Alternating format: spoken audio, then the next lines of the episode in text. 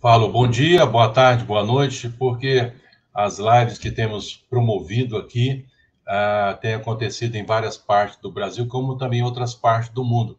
E certamente tem algumas variações aí de, do horário, né, do fuso horário. E como também replica futuramente, ou vai replicar futuramente uh, no YouTube, é, agora, mas também outras pessoas verão no futuro. Então, por isso que eu dou essa saudação. Quero agradecer a você por estar podendo participar conosco. E nós temos um evento que é muito rico. Nós temos a oportunidade, através dessas plataformas virtuais, conhecer um pouco da realidade de alguns campos missionários em várias partes do mundo. E nesse dia, nós vamos ouvir um pouco da realidade do evangelho, do avanço do evangelho em alguma dessas localidades no continente africano, como também perspectiva. Então, agradeço muito a sua participação, ah, esteja ligado e também participando aí no chat com perguntas, porque lá mais por, da metade para o final desse programa teremos a oportunidade aí de responder algumas perguntas. Temos o privilégio e a benção de poder contar ah, no evento de hoje é, os nossos irmãos, né? O reverendo Gessé, o reverendo Antônio, ou Tony, como conhecido, o reverendo Gerson e também o Luciano, o reverendo Gessé na África do Sul, o Tony em Guiné-Bissau, o Gerson no Senegal e o Luciano em Moçambique. Eu creio que nós teremos um, um, um bate-papo muito rico. E vamos aí, só para a primeira saudação, reverendo Gessé, dar uma saudação para todos que estão participando. Então, olá, uh, eu saúdo a todos em nome do nosso Senhor e Salvador Jesus Cristo, o qual servimos. Uh, meu nome, portanto, é Gessé, sou casado com Yolanda, uh, juntos temos três filhos e juntos servimos aqui no, no contexto africano desde 1996. A partir de 2002, servimos na África do Sul em diversos projetos, Juntos temos os nossos três filhos, né, como já mencionei, o Guilherme, o mais velho, o Felipe e o Leonardo, que é o mais novo. Uh, quero também fazer, aproveitar o momento para trazer minha saudação aos colegas, né, nesse, nesse painel de discussão aqui sobre, sobre África, o, Luciano, o Tony, aí também o Gerson, o reverendo Marcos Agripino, o Kleber, a Emma, que está participando com a gente. Um abraço a todos vocês, espero que seja uma noite e uma tarde agradável para todos Ótimo. que participam. Isso, daqui a pouco a gente volta com o reverendo Gessé. Agora vamos sair da África do Sul e vamos lá em Guiné-Bissau. Reverendo Antônio ou Tony, a saudação. Olá, queridos irmãos, reverendo Marco Agripino e a todos que estão nos assistindo. Uma boa tarde, ou como diz aqui em Guiné-Bissau, Kuma, Kuma Bustar, Kuma de corpo, né, uma saudação comum, né, de como você está se sentindo. E eu creio, espero que todos estejam se sentindo bem. Como já foi dito, eu sou Antônio Xavier, conhecido como Tony, estou em Guiné-Bissau desde 2006, servindo ao Senhor aqui juntamente com minha família, missionária Luzinete, meu filho Alexander.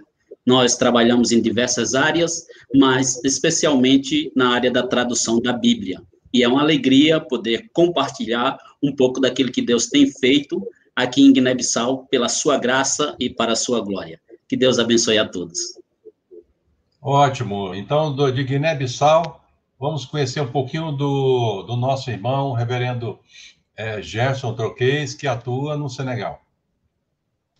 Eu quero saudar a cada um dos irmãos e irmãs que estão participando ah, desta live com a graça e a paz do nosso Senhor e Salvador Jesus Cristo.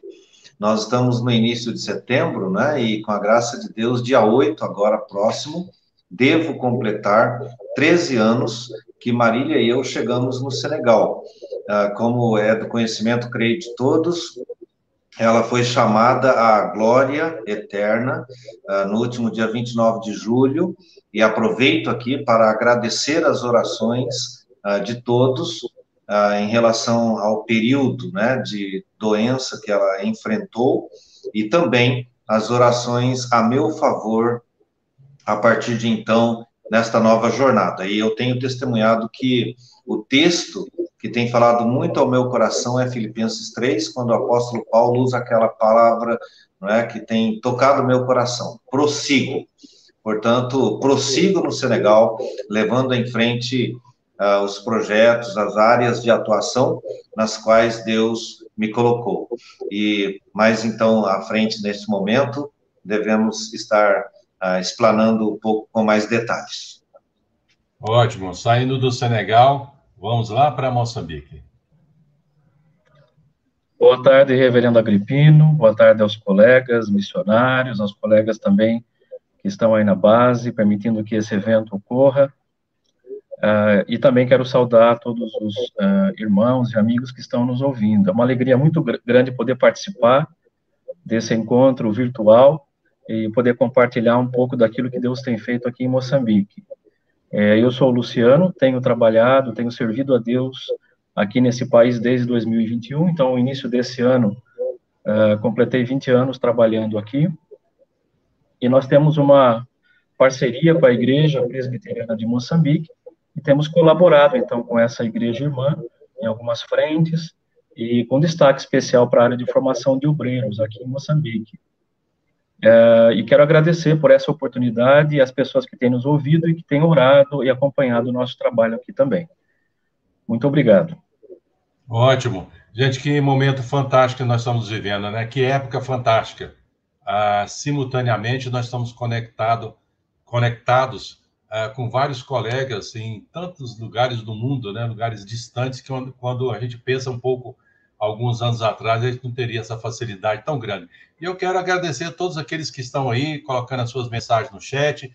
Eu estou registrando aqui Resende, Rio de Janeiro, né, África do Sul, é, Alexandria, Rio Grande do Norte, Rubiataba, Goiás, Guarulhos, uh, também aí é, Itaporanga, né, no Sergipe, aqui Santo André, é, vamos ver mais outros lugares, Venécia, Espírito Santo, é, Zimbábue, olha aí, também no continente africano, né?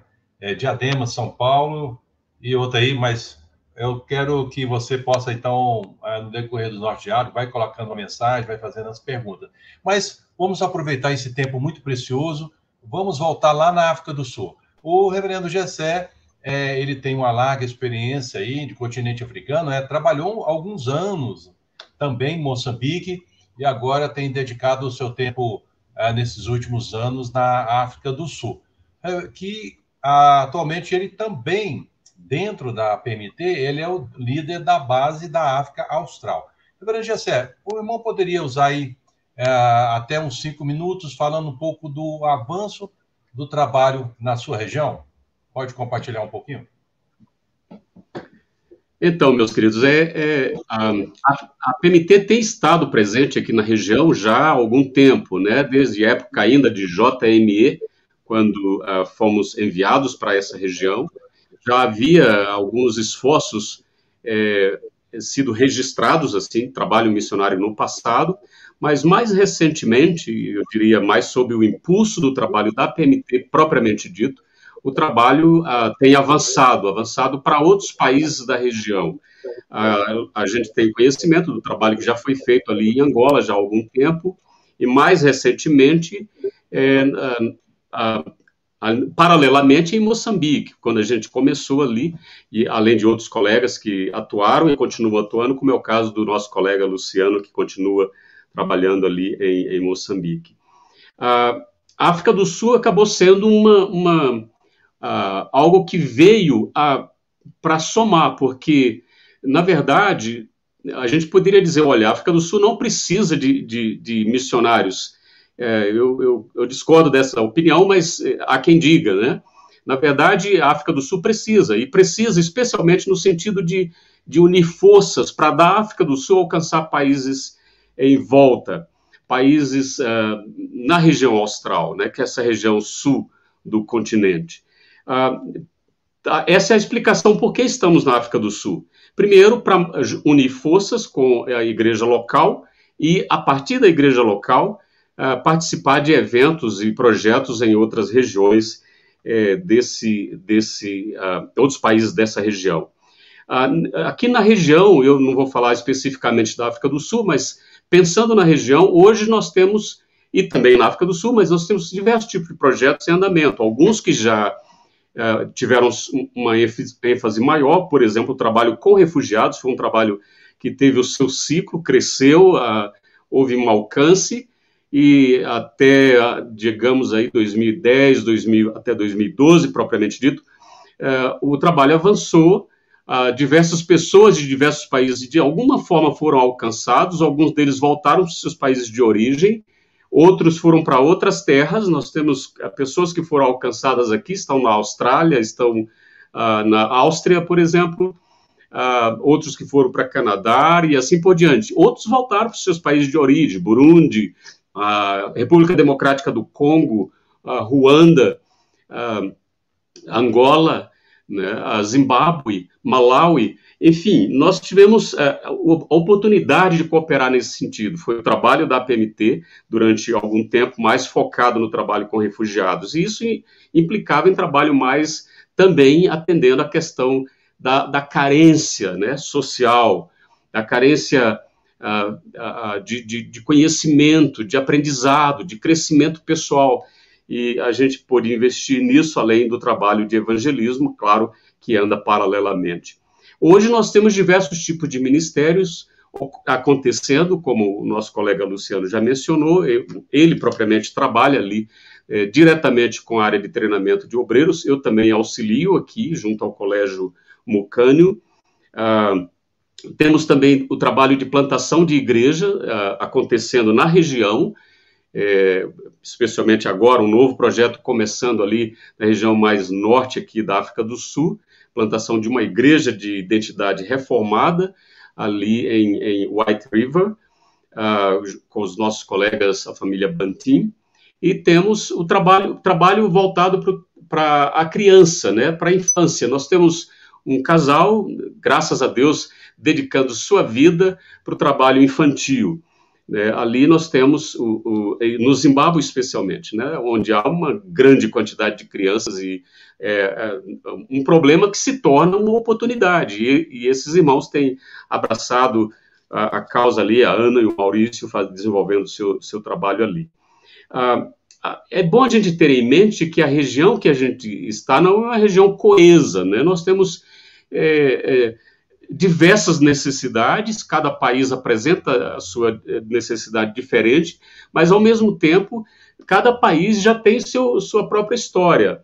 É, embora esteja, estejamos na mesma região, há uma história é, diferente para cada um desses países, não só no sentido de colonização, né, mas a própria, a própria presença dos, dos nativos, né, digamos assim, os grupos étnicos, tem sua própria identidade, sua própria história. E pensando, por exemplo, na influência da colonização, nós temos aqui a influência holandesa, é, nos países da região, né? a influência portuguesa, a influência inglesa, a influência alemã, enfim, há a influência francesa, muito grande, especialmente na região mais aí do, do centro, né? Enfim, nós temos uh, uma, uma, peculiaridade é, regional é, alguma identidade, mas ao mesmo tempo diversas é, diferenças, né, que precisam ser analisadas na medida que a gente vai investir tempo e trabalhar com, esse, com esses povos, com esses países. São diversas línguas, diversas culturas, a gente não pode esperar que está aqui pelo fato de estar na África, achar que né, uma cultura só. Não, aqui mesmo na África do Sul são diversas culturas. Vai para Moçambique, diversas culturas. Vamos para o Zimbábue, diversas culturas. Botsuana, mesma coisa. Ah, talvez não é tão di diverso, por exemplo, Suazilândia, né? hoje Eswatini chamado, ah, ou mesmo ah, o reino de Lesoto. Mas, no geral, são diversas culturas num só país e diversas línguas, e, portanto, muitos e diversos desafios. Então, essa é basicamente a nossa, a nossa, o nosso contexto de trabalho. E, e, e os avanços que foram feitos no passado, apenas para nós hoje, olhando para trás, é como se fosse um pontapé. Né? Nós estamos aqui agora vendo oportunidades se abrindo para nós e o nosso, o nosso desejo é que haja mais pessoas se juntando a nós para acompanhar o trabalho e o crescimento do trabalho nessas regiões. Então, a África do Sul é o ponto de partida. Queremos dar as mãos à Igreja Sul-Africana e juntos alcançar a região.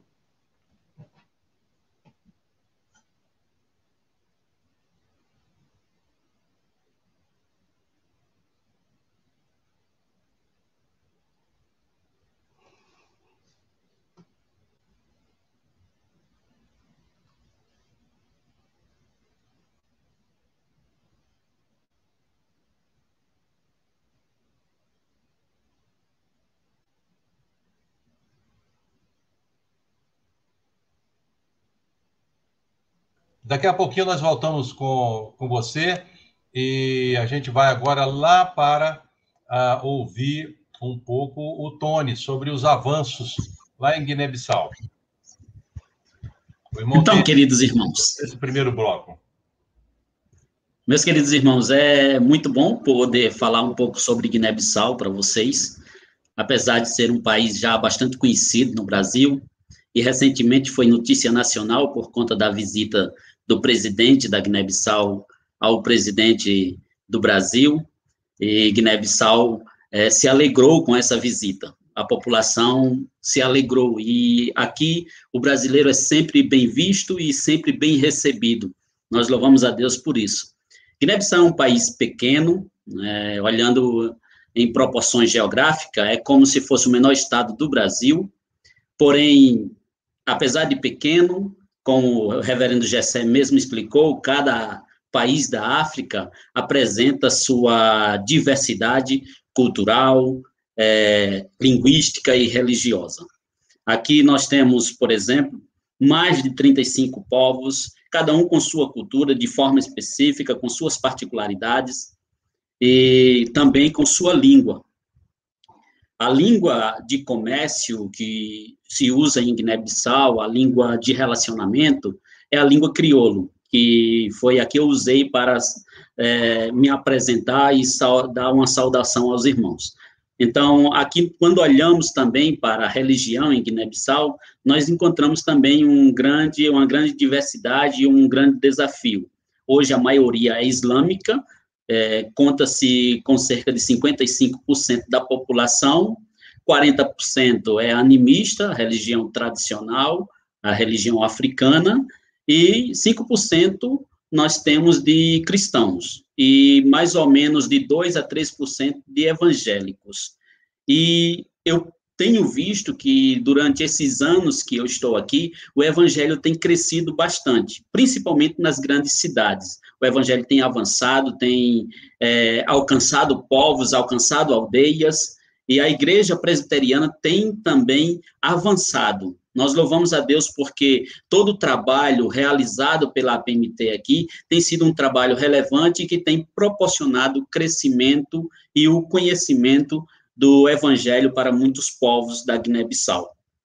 Quando eu cheguei em 2006, nós tínhamos apenas uma igreja presbiteriana, a Igreja Presbiteriana de Gabo. Mas hoje nós temos três igrejas organizadas, cinco congregações, é, oito pastores nacionais, temos um seminário formando pastores, formando líderes, temos uma liderança já formada, forte, com a visão reformada, avançando, crescendo. E tudo isso, todo este trabalho tem sido resultado de esforços que os missionários da APMT têm uh, apresentado aqui neste país para alcançar este povo.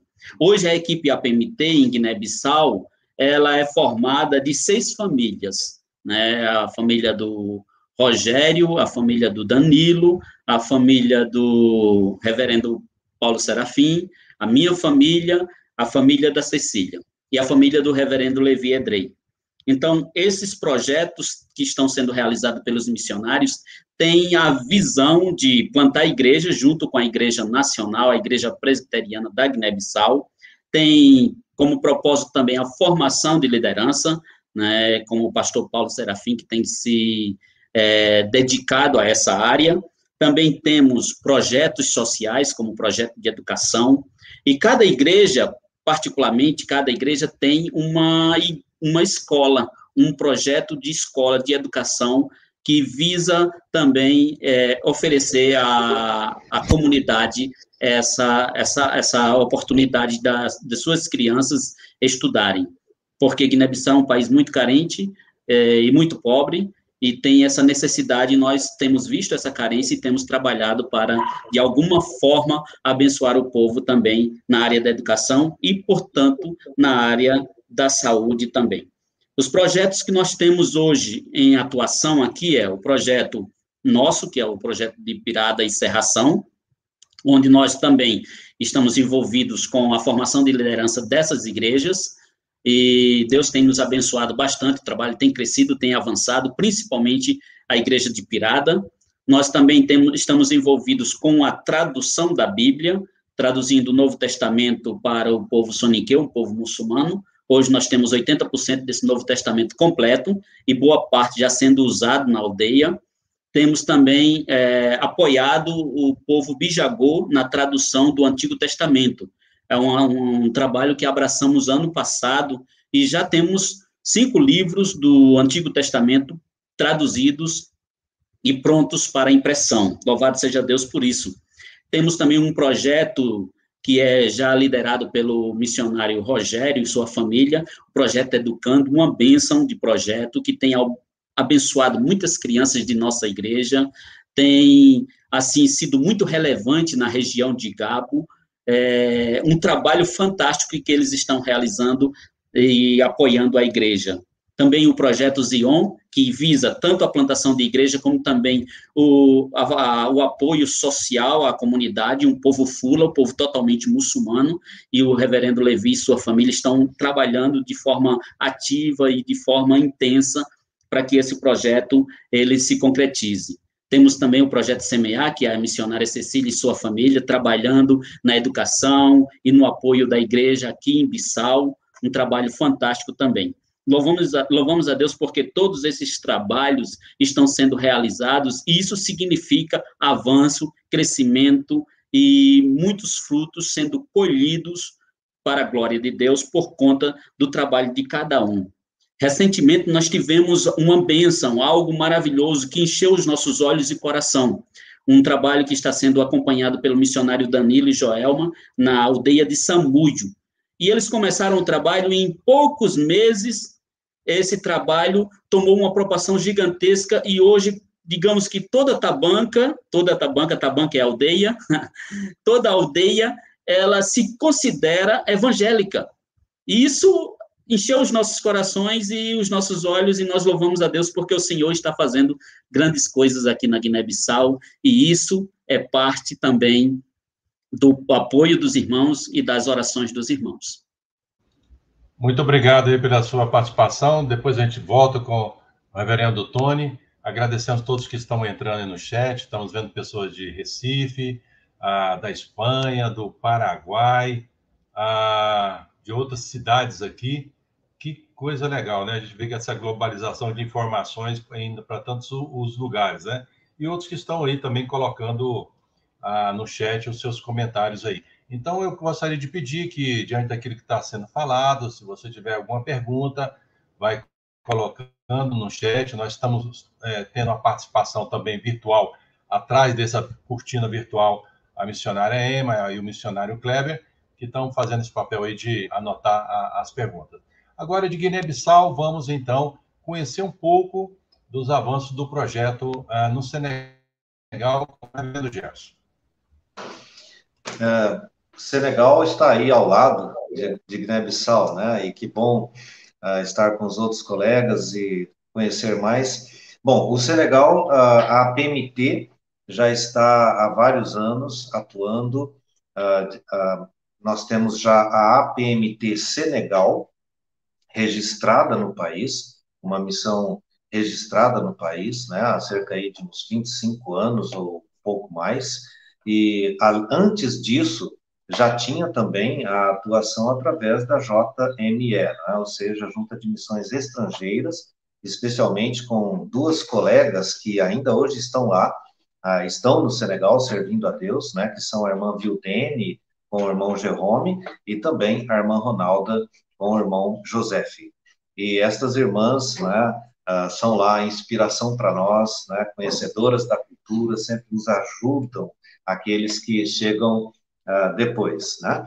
E também temos uh, a dizer sobre o Senegal, a PMT, nós contamos hoje com um grupo, né, de trabalho, além de mim, né, mas primeiramente aí já lembrei da, da Ronalda, né, com o seu esposo Jerome, ou melhor, a Vildene com o esposo Jerome, a Ronalda com o esposo José, e também o pastor Basílio, com a irmã Gisa, que é enfermeira, né, temos também o pastor João Batista, com a irmã Débora, que também é enfermeira, e temos também, uh, mais recém-chegada, a irmã Lucimar Rodrigues. Né?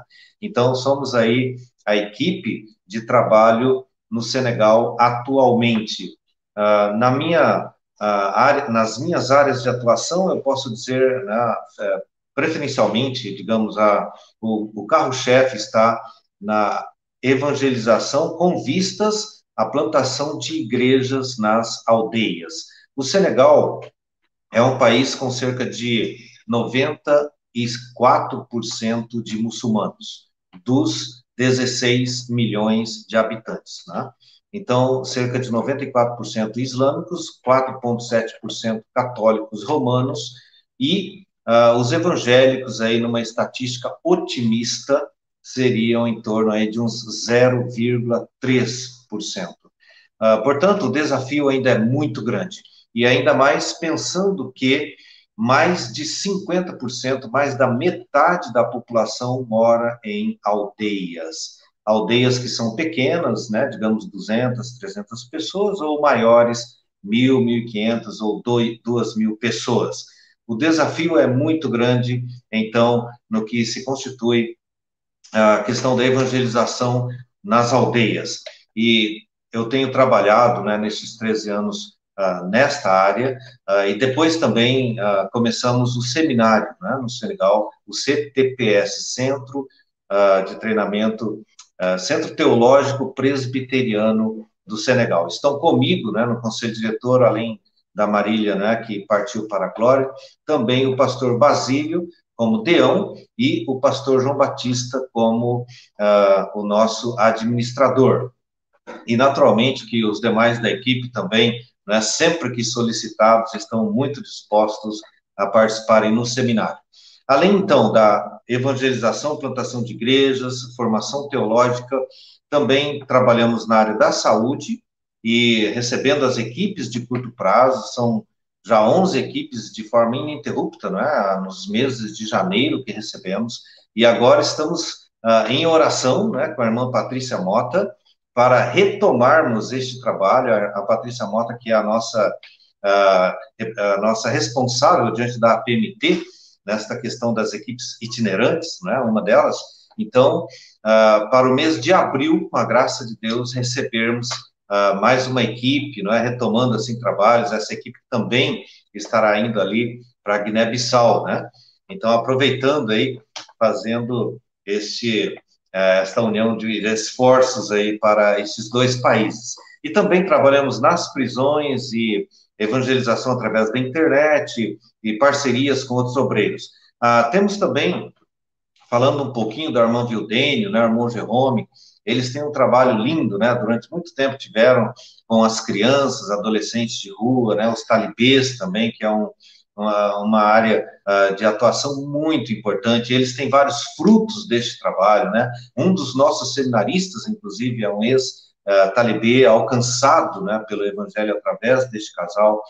Uh, e eles também têm uma visão de uh, começar em escolas, né? Então, vamos orar por isso, né? Um trabalho tão importante também. A irmã Vildene tem se formado nesse sentido, tem tido formação para também atuar nesta área. E sem contar trabalhos também de plantação de igrejas, que também é a área de atuação do, da irmã Ronalda com seu esposo José, né? Uh, também a área de crianças, adolescentes, projeto chamado Restituição, e também o pastor João Batista, irmã Débora, na área de plantação de igrejas, inclusive comigo nas aldeias, né? o próprio pastor Basílio também, a irmã Lucimar chegando agora para trabalhar com uh, mulheres, né? Então, várias áreas de atuação aí, o nosso tempo é um pouco curto, né? Mas rapidamente aí, falando um pouquinho como tem sido esse tempo ah, da, da APMT no Senegal. Nós louvamos a Deus. Podemos dizer como o pastor Tony, né, disse em relação a Guiné-Bissau, também o pastor Gessé, em relação à África do Sul, e creio que é o testemunho de todos, né? Nós vemos a, a obra avançando. Uh, realmente o desafio é muito grande, né? tanto no Senegal quanto nos outros países da África Ocidental, no norte da África, nem se fala, né? ainda participando aí do que se chama de cinturão da resistência, a janela 10 por 40, os maiores desafios né, em termos missionários e missiológicos, resistência ao evangelho, línguas difíceis de serem aprendidas, locais difíceis para os missionários viverem, mas uh, sempre quando a gente fala também uh, do avanço missionário, a gente diz que a gente tem boas notícias. A igreja está crescendo, a igreja está avançando, tanto outras denominações, missões atuando, mas também, claro, louvamos a Deus pela APMT, pela Igreja Presbiteriana do Brasil, fazendo missões na África através da APMT. Cada unidade missionária, né, seja um casal, seja uma família, seja uma pessoa solteira, mas a, a missão está avançando e nós vemos isso muito claramente também na, a, na região aqui do Senegal. Portanto, nosso louvor a Deus e nossa gratidão a todos que têm participado neste avanço do trabalho. Ótimo, obrigado aí, reverendo Gerson. Agora vamos sair do Senegal, vamos lá para Moçambique, ouvir um pouco do avanço do trabalho em Moçambique com nosso irmão Luciano. Muito obrigado, reverendo Agripino.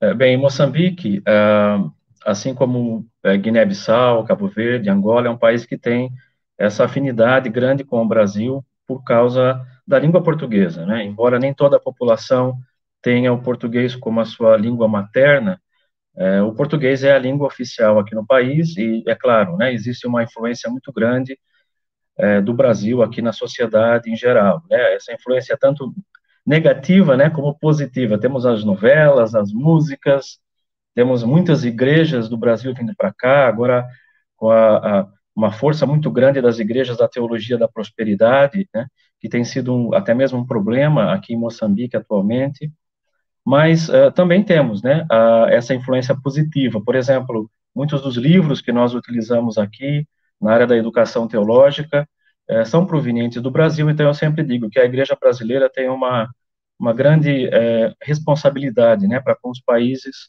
também de expressão portuguesa aqui em África.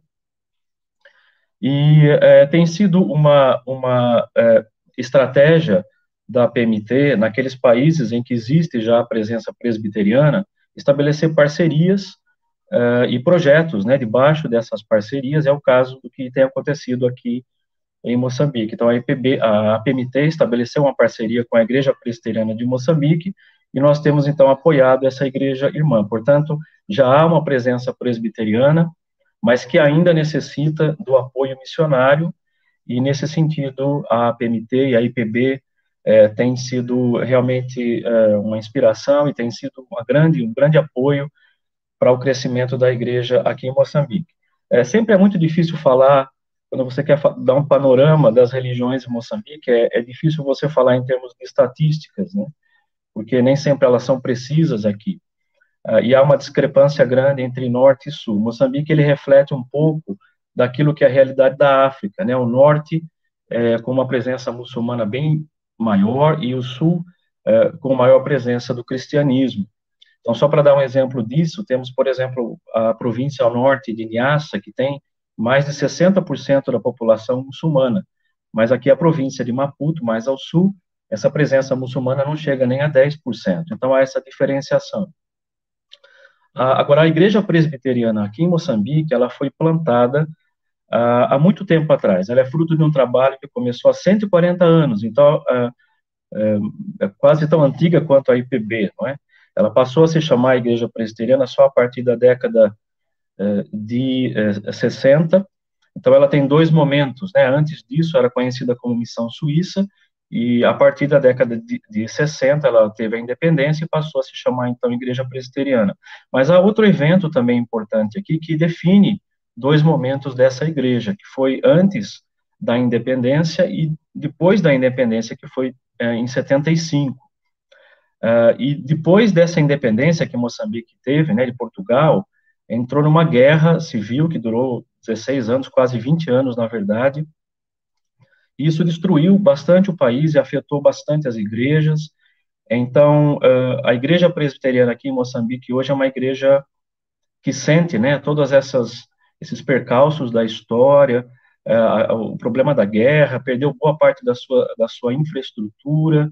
Então, ela é hoje uma igreja que precisa de uma revitalização para ela ela voltar a ter aquele aquele ardor missionário para alcançar também as outras províncias, centro e norte, né?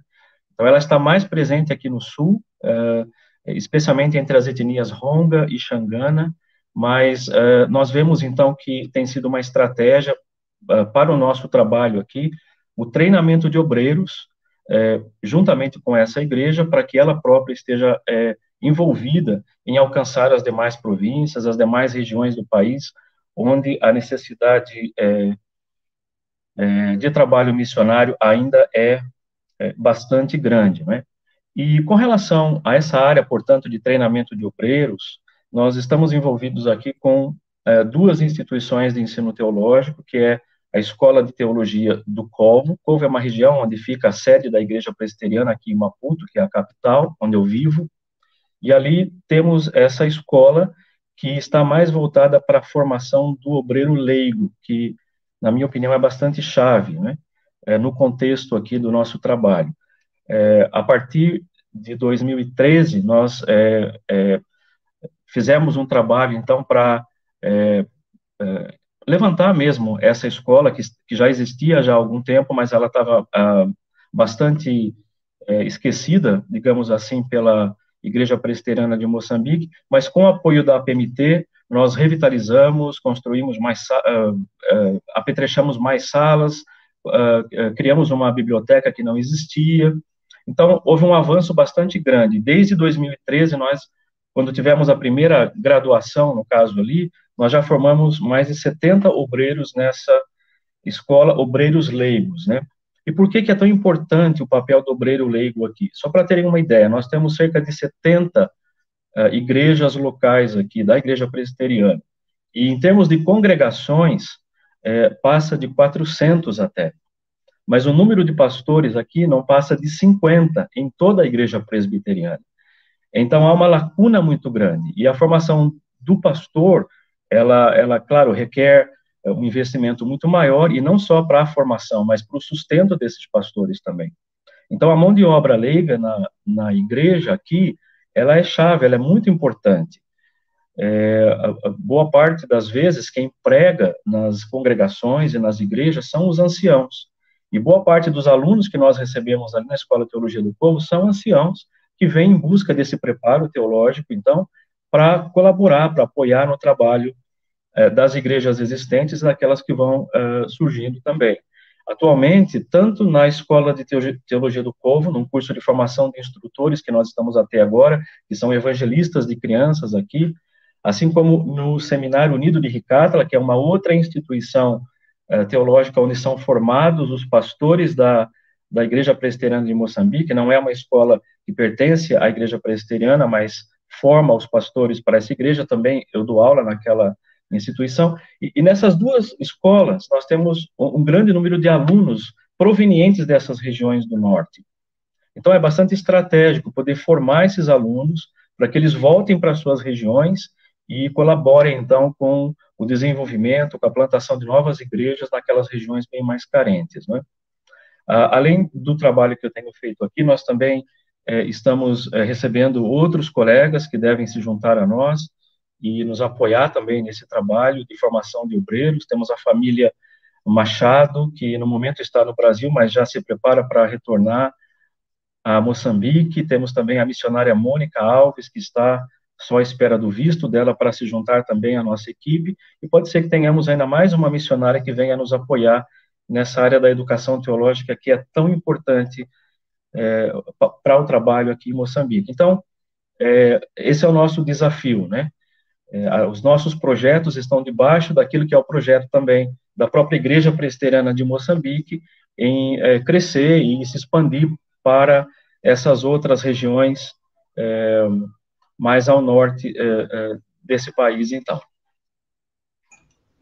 Obrigado, Luciano, pela palavra, mostrando um pouco da, dos avanços do trabalho em Moçambique. A história de Moçambique também é muito rica, como os demais, né? Nós vamos continuar e agora nós vamos é, ouvir um pouquinho da Vildene, que atua no Senegal. E aí depois nós voltamos com o segundo bloco, é, apresentando cada um dos colegas a perspectivas, possibilidades e oportunidades para servir nas regiões onde eles estão. Vamos ver o vídeo. Graça e paz, querida igreja. Não poderíamos deixar passar o mês de agosto sem mandar esse pequeno vídeo para vocês, dizendo que estamos com muitas saudades em primeiro lugar. Amamos vocês de todo o coração e somos gratos a Deus pelos anos que vocês têm colaborado com missões, enviando ofertas, enviando é, palavras de apoio, palavras de amizade em momentos difíceis, intercedendo por nós. Somos muito gratos a Deus pelas suas vidas. E para os que não nos conhecem, somos a família Dequi e eu trabalho no Senegal desde 1995. Trabalhei sete anos solteira e os últimos 19 anos como casada com esse príncipe negro aqui, lindão, o nome dele é Jerônimo, vocês conhecem a maioria.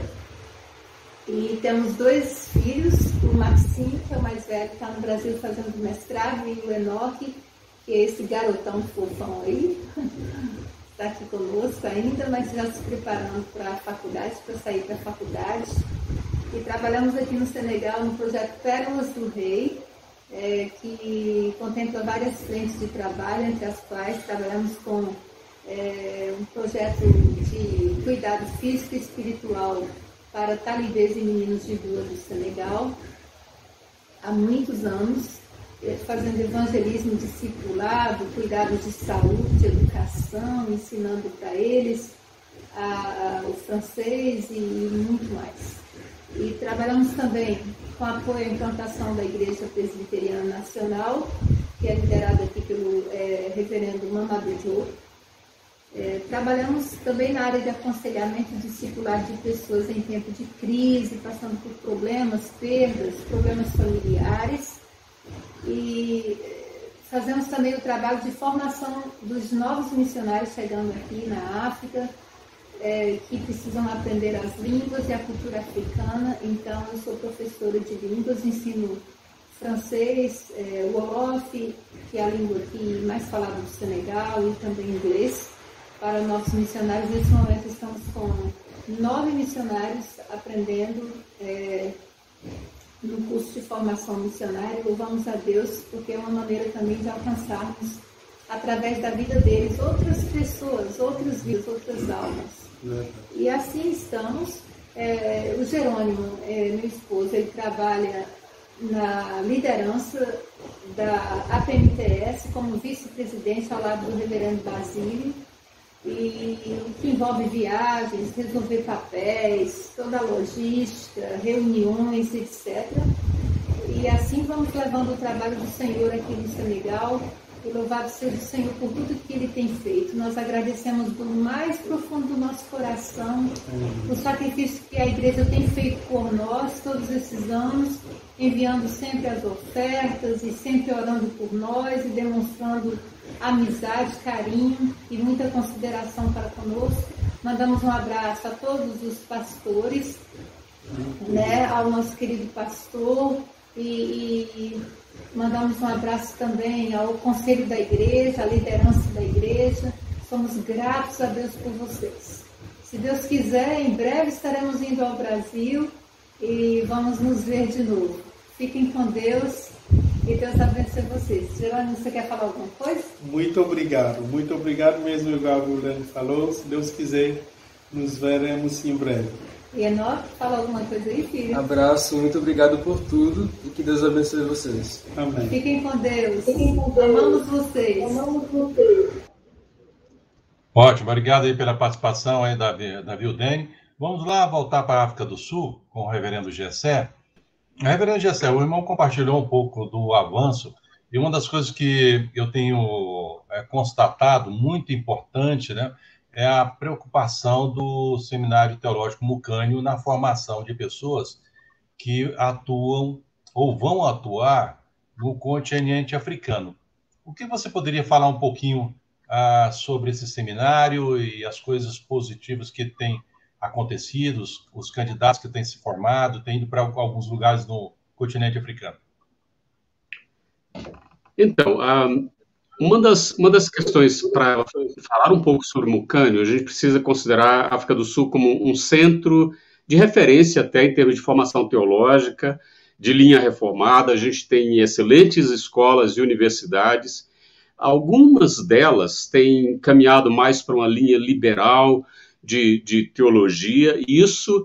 Uh, e, e, também, ao longo dos anos, essas escolas não, não se preocuparam muito em alcançar uh, as pessoas mais uh, distantes, de, de, até de outras culturas, locais, o objetivo era muito mais acadêmico e, e, como o apartheid deixou, deixou de lado muita gente né, que não tinha essa condição acadêmica, é, historicamente não desenvolveram, não tinham essa possibilidade de acesso, então é, um grande, uma grande quantidade de povos locais e também regionais acabaram sendo deixados de lado em termos de formação teológica. E um, um irmão aqui, chamado uh, uh, Flip Bass, uh, teve a ideia de começar um trabalho para formar líderes entre o povo Ndebele. E assim começou uma escola bem incipiente, uma, um encontro com, com líderes leigos para poder treinar e ajudar essas pessoas com uma perspectiva teológica reformada, e isso cresceu. Uh, hoje, a escola Mucânio tem, além do, do centro ali em Quamchanga, onde a gente auxilia, é na província de Mpumalanga, cerca de 50 quilômetros onde moramos, uh, temos também mais cinco, uh, mais quatro centros uh, de, de, treinamento, campos, que chamam aqui o campo escolar, um em Pretória, um outro em Johannesburgo, um em Rustenburg e um em, em Durban.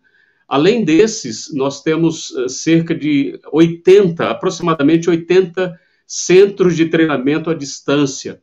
essas pessoas recebem esse treinamento mesmo estando, estando é, longe, eles têm ali seus monitores e acompanham, é um curso acreditado pelo Ministério da Educação da África do Sul, assim como uh, os cursos oferecidos pelo Mucânio presencial físico, né, na, na estrutura física.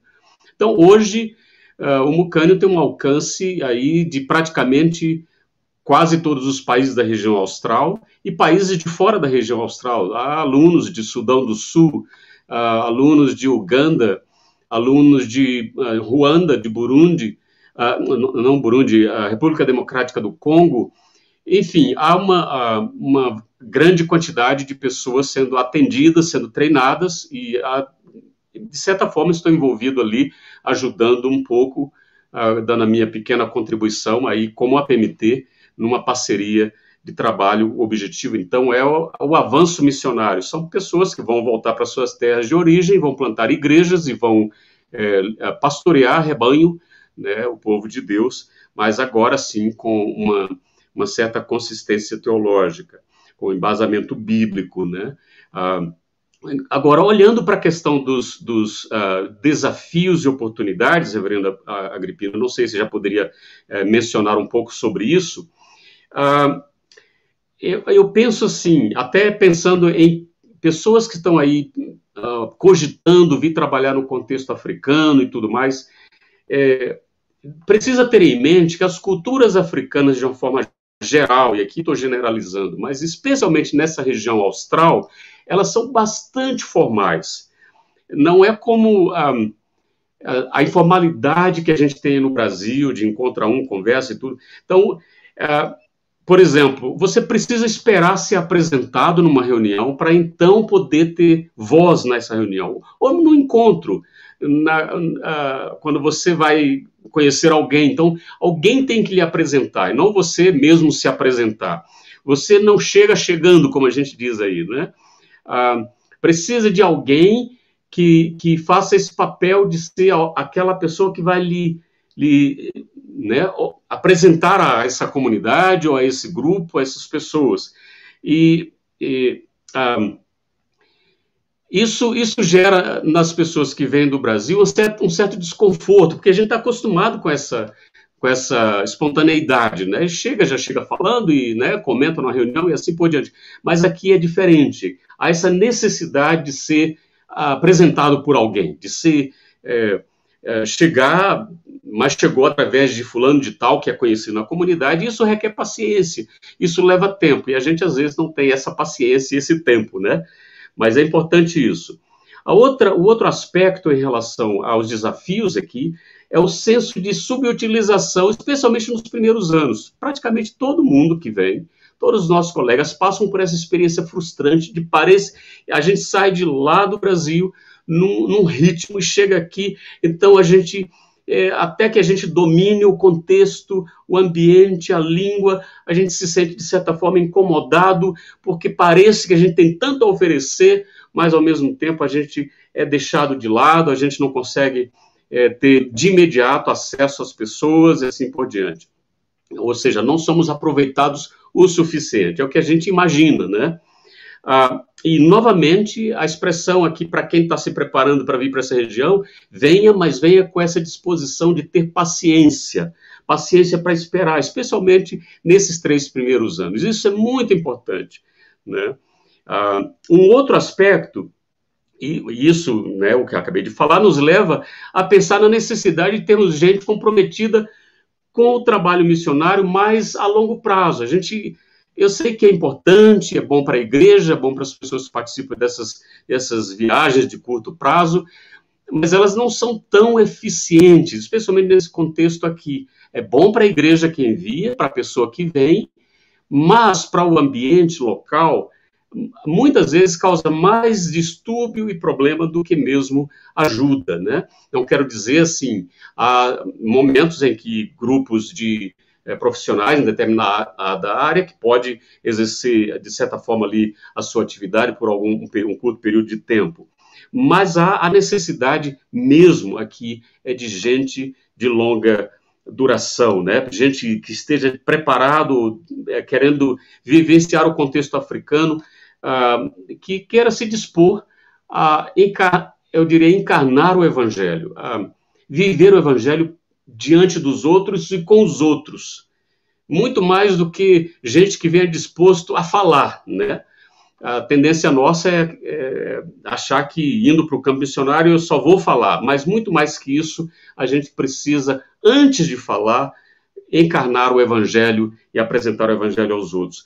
Por palavras, sim, proclamar com palavras, mas muito mais é, pelas nossas atitudes. E as pessoas estão nos vendo, né? Então, nesse sentido, o exercício de qualquer atividade humana lícita, é, de, de, mais longa duração, eu diria, é, pode ser aproveitada nesse contexto missionário africano e pode ser de extrema relevância para a comunidade onde a pessoa vai atuar. Isso uh, porque uma das características, e aí eu tenho observado praticamente em toda a região, uma das características principais uh, no, no, no, trabalho missionário aqui é, é, é exatamente isso. As, as, pessoas ficam te lendo, né? Você chega, elas, elas vão te observar, elas vão te vão ver como é que você faz isso, faz aquilo, como que você reage nessa ou naquela situação. Então, uh, até que elas possam finalmente se abrir com você, uh, ter você ter acesso a elas, né? E elas terem acesso a você, ou seja, se você não se deixa ter acesso, então essas pessoas não vão nunca confiar no seu, no seu trabalho. E até que chegue esse trabalho, esse momento, é, é, também desgastante. A gente se cansa, a gente quer de, de imediato chegar e atuar e fazer as coisas, né? E assim por diante. Então, é interessante que tudo muda quando você demonstra interesse em conhecer a, a, a, as pessoas, a sua cultura, o que elas pensam, o que elas comem, né? Quando você se dirige para elas, querendo saber delas, elas percebem que você está aprendendo com elas. E aí sim elas se abrem para poder aprender com você. Então, esse, esses são os principais, eu diria, é, obstáculos, né? Mas temos outros, como documentação, eu acho que é, todos os colegas vão passar por essa, vão, vão, mencionar isso, de certa forma, algo extremamente complicado, né? Está legal no país e assim por diante. Então, eu diria que esse, esses são os principais obstáculos, a disseminação da, da falsidade, né? O, o, evangelho falso está sendo pregado aí, teologia da prosperidade, o sincretismo que cresce cada vez mais aqui na região. Enfim, esses são desafios que a gente vai lidar no dia a dia no trabalho missionário. Ótimo. Obrigado, reverendo Gessé. Vamos lá para Guiné-Bissau com o reverendo Tony. O reverendo Tony ele fez um, uma apresentação naturalmente breve, né? uma exposição breve do, das ações da PMT em Guiné-Bissau, que envolve a parte de plantação de igreja, de educação, são, são projetos que estão avançando. Ah, especificamente, eu queria que o irmão, ah, nesses cinco minutos, ah, apresentasse qual é a perspectiva, mais, mais diretamente na sua área de tradução da Bíblia, a perspectiva futura na questão da tradução da Bíblia e quais são as oportunidades de pessoas que talvez queiram servir nesse contexto de tradução da Bíblia. Joia. É, eu tentei é, falar de forma geral acerca da atuação da PMT na Guiné-Bissau, e de fato é assim, ainda faltaram algumas áreas, como a área de futebol, que foi começada pelo missionário Paulo e que tem dado muitos frutos, e louvamos a Deus por todos os trabalhos que estão em andamento. Em relação à tradução da Bíblia, eu estou desde 2006 envolvido com a tradução da Bíblia, é, trabalhando especificamente com um povo que não tinha é, em sua língua na Guiné-Bissau, porque eu digo Guiné-Bissau porque o Soninké ele está dividido em quatro dialetos e Guiné-Bissau é um deles e não existia nada traduzido. E esse povo era extremamente fechado ao evangelho. Contudo, Deus abriu as portas, eu consegui fazer o, o, a coleta da, dos dados linguísticos, de trabalhar na língua, para preparar ortografia, preparar uma gramática básica e ter um texto e ter já capacidade de produção de textos. Começamos com textos simples da cultura, mas passamos logo para o trabalho de tradução das escrituras e tem sido um trabalho extremamente relevante porque esse povo, mesmo sendo muçulmano, ele está usando ah, os textos que já foram impressos na escola e também nas rodas de bate-papo, ali há leitura, há explicação, há conversas. Então a Bíblia ela realmente traz essa oportunidade de apresentar o evangelho de uma forma clara, relevante e contextualizada. Então, nós temos diversos trabalhos na área da tradução da Bíblia, mas eu especificamente estou trabalhando com esse, que é o povo soninquê, e hoje nós temos 80% do texto traduzido do Novo Testamento, já também temos o livro de Gênesis traduzido e impresso. Na, na verdade, Gênesis já estamos na segunda edição, porque é um livro que é bastante cobiçado pelo povo e tem sido muito importante é, o trabalho de tradução. E recentemente, depois que eu fiz um mestrado em linguística para me especializar e poder uh, apoiar o trabalho de tradução de uma forma mais expressiva na Guiné-Bissau, eh, eu fui convidado para acompanhar a equipe de tradução do Velho Testamento para a língua bijagô. Esse povo já é um povo alcançado, já tem bastante igrejas, é um povo que vive nas ilhas da Guiné-Bissau, e agora a igreja estava pedindo o Antigo Testamento, temos uma equipe boa com, trabalhando conosco, assim como também a equipe Sonic, uma equipe boa que está conosco, e Deus tem levantado pessoas a igreja guineense, de uma forma geral, não só a igreja presbiteriana, mas também a denominação que chamamos aqui a igreja evangélica, nós trabalhamos em parceria com eles e em parceria com a Wycliffe City Company, essas, essas organizações americanas estão dando suporte, nos apoiando, e para que esse trabalho de tradução da Bíblia seja realizado. tem diversas é, necessidades para o trabalho de tradução. Por exemplo, nós temos muitas línguas que ainda não foram, são ágrafas, não são línguas escritas, precisam de pessoas, de missionários capacitados para trabalhar é, essas línguas, para dar a estes povos a oportunidade de ter a Bíblia traduzida na sua língua. Mas alguém pode me perguntar, mas não já tem a Bíblia em crioulo? Para que traduzir a Bíblia para a língua do povo, já que todos falam crioulo? Nem todo mundo fala crioulo, na verdade, nem todo mundo fala crioulo. A população adulta, os velhos, poucos falam crioulo e têm essa aceitação de receber um texto em crioulo. E muitos não sabem ler. Porém, então, esse texto tem que ser traduzido e transformado em áudio e produzido é, em SD para distribuir nas aldeias, colocar nas rádios, para que a população esteja ouvindo a palavra de Deus. Então, hoje nós só temos praticamente oito projetos de tradução em andamento.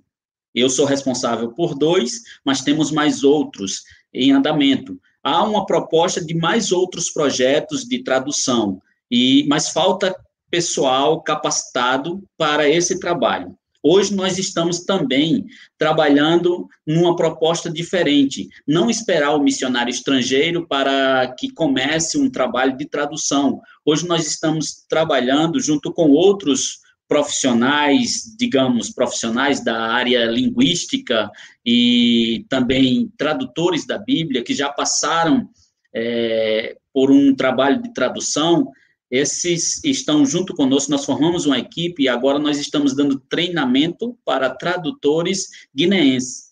Então, agora em outubro teremos uma, um workshop onde iremos trabalhar diversas áreas para que eles sejam capacitados e logo lá mais na frente nós tenhamos um pessoal capacitado para desenvolver o trabalho de tradução. Na igreja presbiteriana nós também temos o reverendo Alio, que é um dos tradutores da equipe de tradução, ele trabalha para a própria língua, a língua fula da Guiné-Bissau, e ele tem também uma equipe junto a ele promovendo ao povo fula da Guiné-Bissau a oportunidade de ter a Bíblia traduzida na sua própria língua. Um desafio gigantesco, são muitas línguas e tem muito trabalho para ser feito. É.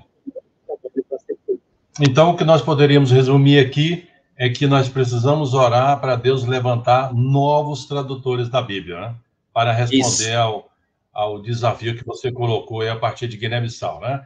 Ok, obrigado. É Depois a gente volta mais com perguntas. Vamos lá para o Senegal com o reverendo Gerson Troquês. Ah, o reverendo Gerson Troquês, ele expôs um pouquinho sobre trabalho de plantação de igreja, sobre a área de saúde, também de ensino teológico. Ah, em um minuto, eu sei que um minuto é muito pouco, né? mas o nosso tempo é muito curto. Ah, qual, se hoje um desses que estão participando aqui, vendo essa live, é, que tipo de necessidade, quais são os desafios que teriam hoje para alguém atender a, a uma necessidade do Senegal? Uh, sem dúvida, trabalho tem muito, né? e em várias áreas. Então, falando rapidamente, naturalmente, a nossa missão, né? toda a equipe está empenhada em, na evangelização com vistas à plantação de igrejas, uh, tanto nas cidades quanto nas aldeias. Nós temos o pastor Basílio, né, plantando igreja em Dakar, uh, com a ajuda, né, no que é possível da irmã Vildene, com o irmão Jerome, também uh, da irmã Ronalda com o seu esposo, o irmão José, e também da Lucimar. Nós temos também uh, o pastor João Batista, na cidade de Sali, que é ao lado de Imbur, onde eu moro, e nós todos, enquanto equipe, nós nos auxiliamos naquilo que é possível, né, para vermos as igrejas nascendo, as igrejas nascerem nas aldeias e nas cidades. E, graças a Deus, temos podido ver avanços nesse sentido. E também ah, outras oportunidades é na área da formação teológica, no seminário, também formação de lideranças nestas igrejas que nascem uh, discipulados nas igrejas e nos projetos sociais, né? porque temos a irmã Ronalda uh, com o projeto Restituição, ali recebendo meninos a cada dia, né? então também importante nesse sentido, a própria irmã Vildene também com uh, o trabalho nas crianças, né? que com a graça de Deus, tão logo seja possível, vai retornar esses trabalhos também, e na área da saúde, nós temos uma equipe já uh, preparada nesse sentido, né? A própria irmã Giza, esposa do pastor Basílio, a irmã Débora, esposa do pastor João Batista, são enfermeiras, e também a irmã Vildene tem formação nesta área, e nós recebemos também as equipes de curto prazo, que vem lá os médicos, os dentistas, protéticos, enfermeiros e outros irmãos que também podem vir nestas equipes para os trabalhos de evangelização, seja EBFs, sejam trabalhos nas aldeias, com mulheres e outras oportunidades. Portanto, uh, realmente são muitas oportunidades, perspectivas do avanço também no Senegal e todos que Deus assim direcionar para se juntarem a nós em tempo integral ou curto prazo são muito bem-vindos. Obrigado, reverendo Gerson. Vamos voltar agora lá em Moçambique com o Luciano. Ah, como o Luciano falou um pouco sobre isso, né, existe uma, uma igreja presbiteriana ah, em Moçambique. Ele falou um pouco também da história aí da, dos missionários que ali chegaram, né, através ali da região de Ricátala, né, do seminário. E agora, é, o Luciano, poderia falar um pouquinho do, dos desafios no sentido assim, se alguém quer hoje servir em Moçambique, em que área poderia servir, né? Sabendo também que você é uma pessoa que está dedicando há bons anos aí na área de treinamento e formação teológica, né? Sim, é, reverendo, é, irmãos. É, bem, de fato, o nosso desafio maior nesse momento, pelo menos no que diz respeito ao nosso projeto, tem a ver com essa área da formação teológica. E é importante lembrar que eh, no início eu falei sobre a, aquela escola teológica que forma obreiros leigos aqui e que é ligada à Igreja Presbiteriana, pertence à Igreja Presbiteriana de Moçambique, mas o fato é que nós não temos um seminário de formação pastoral é, presbiteriano. Então, temos essa outra escola interdenominacional e que, infelizmente, nos últimos anos é, tem tido é, uma influência uma teologia assim que não, não tem sido muito saudável, não tem ajudado realmente é, em muitos aspectos, né? Então é uma preocupação. E uma igreja com quase 140 anos de idade não ter um seminário teológico de formação pastoral ainda é, é algo preocupante. E eu penso que esse seria o grande legado que a APMT, a IPB poderia deixar é, para essa igreja irmã. E também, tendo em vista toda essa influência de fora que está chegando, a igreja moçambicana está crescendo, mas está sendo um crescimento mais como um inchaço. Né? É, todas essas seitas que estão aparecendo, essas teologias estranhas. Então, a mente do moçambicano está ficando confusa, e nós não vemos teólogos moçambicanos se levantando para dar uma resposta a esses desafios todos que estão surgindo, né? E, é, e para mim é tão importante fazer com que o, o, os nossos irmãos africanos, no caso aqui moçambicanos, deixem de ser coadjuvantes né, nessa, nessa obra missionária. É importante a formação para que eles tenham realmente a, a cheguem no momento que eles tenham independência mesmo, né? Que é um problema histórico aqui das missões que atuam em África, né? E, e, evidentemente, é um desafio, porque você trabalhar com uma igreja com mais de 100 anos e querer mudar coisas que vêm sendo feitas há tanto tempo, é um desafio. Não dá para, é, como o Gessé estava explicando, né, esse é um contexto que você não consegue pegar atalhos. É, é, tem que trabalhar e trabalhar junto. Tem um ditado africano que diz, né, se você quer ir rápido, vá sozinho. Se você quiser ir longe, vá acompanhado. Nesse caso, acompanhado com os irmãos moçambicanos, por mais demorada que as coisas sejam para acontecer. Então, é, precisamos de muita oração com relação a isso. Esse, essa ideia da formação de um seminário presbiteriano aqui é uma coisa que extrapola os limites do meu projeto, porque é bastante grande, né? Uh, e envol envolveria outros projetos de outros colegas missionários que eu gostaria muito que pudessem vir com essa mesma visão dessa grande necessidade que existe aqui.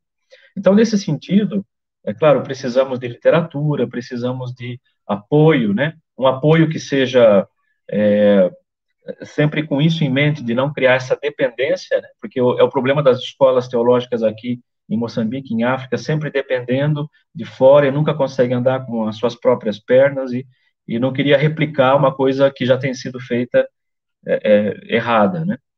Então, uh, é claro que há muitas outras áreas de necessidade aqui, né? A área da saúde, uh, a área a área do trabalho com crianças, trabalho com mulheres, né? O problema, uh, falando na área da saúde, o problema do HIV, que tem sido muito é, sério aqui, no caso em Moçambique, nessa região da África Austral em geral.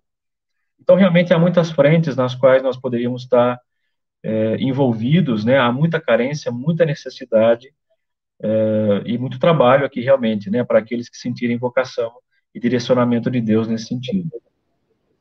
Obrigado, Luciano. Ah, eu quero chamar todos o vídeo aqui. Eu peço nosso, o nosso irmão Cléber que jogue todo mundo aqui por um instante. A Emma já está fazendo a seleção da, das perguntas. Daqui a pouquinho a Emma vai entrar. Bom, se a gente pudesse fazer um resumo, né? É, é tanta riqueza de informação, informações que nós recebemos ah, nessa live, é, pensando um pouquinho do que o Tony, se, se não me falha aqui a, o processamento de todos os dados, né? O Tony colocou o desafio na área de tradução da Bíblia, ah, na área de educação, ah, na área de plantação de igreja. Ah, o Luciano também colocou essa área ah, de formação teológica, né? A criação de um seminário, ele que está investindo o seu tempo aí para formar moçambicanos, líderes moçambicanos. O, o também que está trabalhando no seminário Mucânio, que uma das suas ah, propostas é formar é, pessoas para atuar no contexto africano. Isso é muito importante, né? Porque pode adaptar às realidades daquele país, né? E o reverendo Gerson apontou o, o aspecto da, de precisar de obreiros na área de formação, teológica, né, que vai capacitar os senegaleses, os profissionais uh, na área da saúde, uh, profissionais, pessoas que vão plantar a igreja. Então, se a gente pudesse fazer um, um resumo aqui, a gente poderia então pegar esses pontos que foram extremamente importantes vocês. E eu gostaria de desafiar até vocês que estão acompanhando a nossa live, que entrem em contato com esses nossos colegas, porque eles podem dar até mais detalhamento. Lembrando que é, é, essas oportunidades, elas estão aí. E o continente africano é muito grande, né? Dá para abraçar todo mundo que está participando. Bom, nós vamos iniciar, então, aquelas perguntas pontuais. Eu, eu quero chamar, então, a Emma, e cada pergunta que a Emma fizer, a cada colega tem um minuto para responder, né? Vamos lá. Muito boa tarde para todos vocês. É uma alegria a gente chegar a mais uma, um painel, né, com os nossos missionários por região, desta vez a África. E foi muito importante conhecer os detalhes que vocês pontuaram, as semelhanças e as diferenças continentais, né, que existem aí. A minha primeira pergunta, eu queria que o Kleber colocasse no ar aqui do Breno, que vai para o GC, é, qual é o principal desafio na pregação do evangelho em cada um destes países? É, já começa com cada um desses países, né? Cada um tem seu próprio desafio. Ah, eu diria, em alguns lugares, como o Luciano ah, comentou, é, vai ter alguma dificuldade com relação a extremistas, por exemplo, quem trabalha no norte de Moçambique, nós temos um, um colega da nossa equipe aqui da base África Austral, que desenvolvia um projeto ali. Esse projeto teve que ser abortado, pelo menos temporariamente, por conta do perigo que se corre nesse momento, né, de, de trabalho naquela região. Então, é, a, o desafio seria esse, né, o perigo de se expor fisicamente mesmo, né, a grupos radicais. Ah, então, temos essa dificuldade. Em relação a outras regiões, cada um vai ter sua, sua peculiaridade. Eu diria que uma das dificuldades, por exemplo, eu mencionei aqui, é essa formalidade. Então, eu não chego e eu vou lá e prego o evangelho e volto. Não é bem assim. Eu vou, eu vou primeiro vivenciar ah, com, essa, com esse grupo, com essas pessoas, ter uma experiência de vida com essas pessoas, E que dessa experiência de vida, essas oportunidades vão ser criadas, e aí sim eu vou ter essa possibilidade de, compartilhar o Evangelho, de falar de Jesus para essas pessoas. No Brasil, a gente chega num lugar, monta uma, uma, uma caixa de uma, um violão e começa a tocar, e as pessoas chegam, um ar livre fica fácil fazer. Mas isso não funciona aqui. Né? O, o, processo aqui é muito mais lento nesse, nesse sentido, muito mais. Você precisa ser muito mais criterioso, porque ao invés de você estar tá conquistando, você está afastando, você está repulsando pessoas. Então a gente precisa ir com muito cuidado. Ah, eu creio que uma das, um dos processos para se fazer isso é o uso de, de relacionamentos, né, de influência. Eu vou com fulano de tal que conhece esse grupo, que me apresenta e a gente junto faz alguma coisa. Então é mais nesse sentido que eu acho é, se torna mais fácil. Né? Não, não quero pensar na dificuldade de se pregar o evangelho, mas como que a gente pode tornar o evangelho mais acessível, mais fácil de ser uh, entendido, assimilado, proclamado até, para que as pessoas respondam e respondam positivamente. Uma ótima dica. Muito obrigada, reverendo GC. Eu gostaria de chamar agora o Tony, reverendo Antônio. Temos mais uma pergunta aqui é, do G. Orlando como a pandemia afetou, está afetando a igreja e a evangelização aí na região? Olha, falando em pandemia em Guiné-Bissau, até o mês passado, mês passado que eu digo agosto, né, nós não tínhamos enfrentado nada desse tipo de termos uma agressividade por conta de, de um grande número de infectados ou de muitas mortes. É, nós passamos toda a pandemia até julho, vou, vou resumir, julho, até julho, com 60 ou 70 mortos em toda a pandemia. Mas, de repente, no mês de agosto, as coisas pioraram. Aconteceu o que aconteceu e não sabemos o porquê. Guiné-Bissau, principalmente Bissau, a capital, foi infectada de uma forma assustadora, os hospitais ficaram superlotados, o número de mortes aumentou e nós ficamos agora também presos em casa. As igrejas, no momento, estão paradas, não estão funcionando. Até então, estava funcionando até o mês, finalzinho de, de julho, início de agosto, estava funcionando tudo muito bem mas agora o governo decretou o estado de emergência, fechou as igrejas, é, os, as grandes feiras, mas, assim, são medidas que a gente sabe que são incoerentes, de certa forma, porém temos que seguir o protocolo, cumprir com o decreto, e tem afetado agora a, a, a Guiné-Bissau de forma, de forma expressiva a pandemia, mas até então nós não tínhamos sofrido com a pandemia e, de certa forma, agora nós estamos sofrendo alguma restrição em relação à evangelização, porque até então não. Nós podemos fazer eventos nas ruas, podíamos fazer eventos nas ruas, é, nas igrejas e tudo, seguindo a medida do uso da máscara, do álcool em gel, daquele processo, procedimento que é estabelecido pelas autoridades do, do país. Mas, graças a Deus, nós esperamos que logo, logo, tudo possa voltar ao normal. E no dia 10 é para acabar esse decreto. Eu espero que acabe o decreto e as igrejas voltem a funcionar e nós possamos, então, continuar com as nossas atividades de evangelísticas, né? Muito obrigada pela sua participação conosco, reverendo Tony, que Deus abençoe grandemente. Gostaria de chamar agora o reverendo Gerson.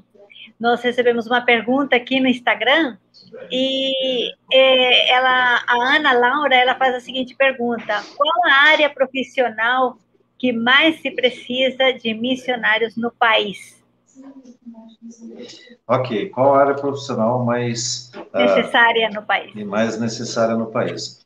Bom, uh, quem é servo de Deus, né, naturalmente vai servir com a formação a qual Deus uh, o, o, deu, né, com a formação que ele tem, né, que Deus o direcionou para isso. Portanto, cremos que todas as formações há possibilidades né, de serem utilizadas para a glória de Deus mas naturalmente que, a, digamos, a área da saúde, né, a área da saúde é uma porta também para a evangelização. Né? Nós temos visto isso nestes anos né, de recebimento de equipes, quando vem aí os médicos, enfermeiros, uh, dentistas, protéticos, né, e outros profissionais na área da saúde, e junto com eles, até mesmo irmãos que não são da área da saúde, mas que estão dispostos a serem até parte da logística, né, para que esses profissionais atendam, e também uh, esses irmãos ajudando na área da evangelização, através das EBFs e tudo mais. Então, eu diria que uh, também professores né, são muito importantes, uh, pessoas até para a área de formações diversas, né? Podemos ter cursos de formação na área de carpintaria, uh, de outras áreas, né? Mas a área da saúde é aquela que nós temos acompanhado um pouquinho mais de perto. Portanto, louvamos a Deus uh, por esses profissionais. Naturalmente que se alguém, né, de outras áreas também está, estiver uh, pessoas dispostas, por favor, uh, entre em contato conosco e eu creio que com certeza Deus vai também se utilizar dessas formações. Muito obrigada, pastor Gerson, pela sua participação conosco, por estar aqui conhecer um pouquinho mais também do seu ministério. Eu gostaria de chamar agora o, o Luciano, que está aí também conosco.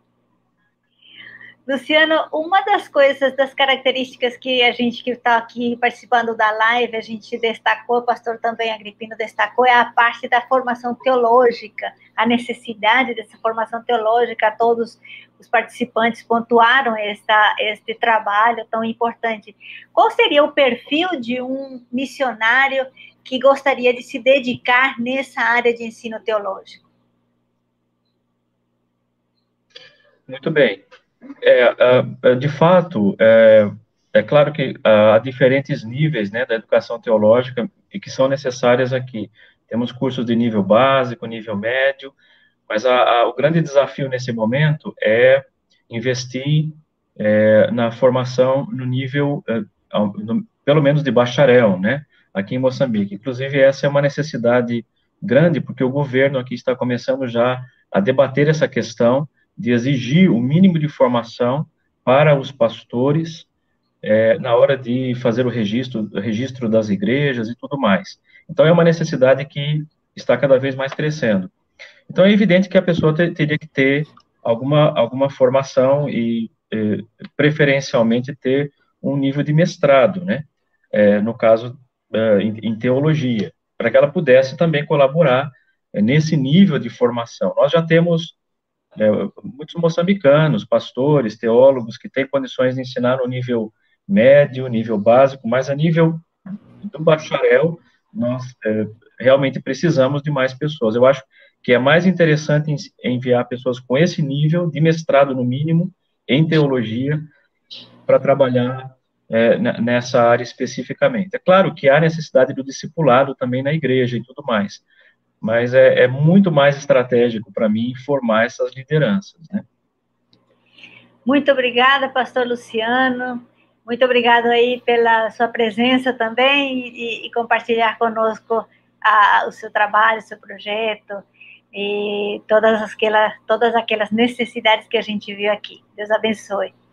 Amém. E assim, então, nós estamos fechando mais um, um painel é, dos avanços da APMT, desta vez na África. Queremos agradecer você que nos acompanhou todos estes sábados aqui.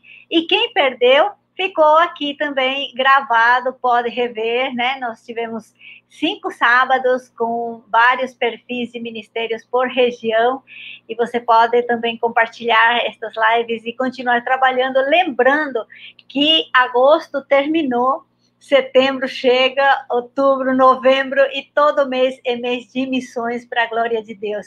Estas lives também estão sendo salvas no podcast, estão sendo salvas no YouTube e você pode continuar conosco e se envolver e envolver cada vez mais a sua igreja na obra missionária. Deus abençoe grandemente. Obrigado por nos acompanhar, pastor Marcos Agripino. Bom, eu peço aí o Cleber colocar todos os colegas que faço também as mesmas palavras da Ema.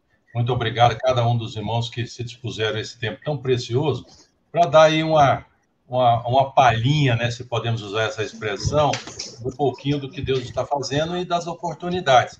Ah, eu quero pontuar algo também muito importante, que cada um desses irmãos é, tiveram uma oportunidade, através do Instagram, compartilhar com mais tempo, com mais detalhamento, as suas particularidades de ministério. Ah, eu peço aí até o, o, o Kleber, se puder colocar o site da PMT, onde lá está registradas as cartas, ah, os vídeos, os podcasts, os links para o Instagram, para o Facebook, para o Twitter. É uma riqueza muito grande. E em breve nós estaremos aí voltando com novas propostas. Ô, Emma, faz nos lembrar, toda semana nós temos aí um encontro marcado, né? Nós temos aí os materiais produzidos, né? é podcast, verdade, pastor. Missões nós que inspiram, temos... entre outros. Sim, toda terça-feira nós temos um bate-papo com os nossos missionários, um bate-papo muito rico, onde nós podemos conhecer de maneira mais pessoal o trabalho de cada um desses missionários e assim é, é, também ver a luta que eles estão passando e que eles também são pessoas como nós, né? Pessoas que também têm adoecem, também passam por sofrimento, por limitações, e também tem um desafio tão grande. Então, toda terça-feira no Instagram, e essas lives também estão sendo salvas é, no nosso é, YouTube, também no podcast, e nós temos, o Kleber também pode colocar aqui, criamos uma página muito importante que as igrejas, para que as igrejas possam ter a facilidade, é, criamos uma janela no nosso site www.apmt.org.br barra igreja. Lá tem ícones específicos onde a pessoa possa clicar e vai encontrar material para download, vai encontrar eh, vídeos, vai encontrar várias, várias mídias que a gente compartilha. Então, convidamos você a continuar conosco e nos acompanhar, acompanhar as nossas novidades. Deus abençoe. É, muito, muito legal isso aí. Eu estava tentando aqui, enquanto a, a Emma estava falando, né? Eu não sei nem se, se Cleve, se ainda existe tempo, se a gente poderia só dar uma espelhada rapidamente aqui no site da PMT para mostrar esse aspecto aí da igreja, né? Ah, onde a gente tem aí os materiais das igrejas. Será que é possível, Cleber? Vamos ver, vamos fazer uma tentativa aqui, no último minutinho aí, nos 45 minutos do, do segundo tempo. Eu abri o site aqui, é, eu não sei se ele consegue fazer por aí, né? Aí. Vamos ver por um segundo, ver se é possível. A internet também tem que dar um tempinho aí, até aí. Isso, excelente, ó. Esse é exatamente o que a Emma estava falando, né? Aí você clica aí, você vai saber um pouco sobre a revista Alcance, os materiais impressos, né? material infantil, o newsletter, que é para você receber informativo através do e-mail, os vídeos, podcast. É só clicar. Gente, está muito fácil aí. Obrigado, Kleber. Ah, aí está todo o material, é só você acessar o nosso. Olha, olha que riqueza, ó. cartas missionárias, download de vídeos, coisas assim. Gente, muito obrigado e nós nos vemos no próximo evento da APMT. Deus abençoe e até breve.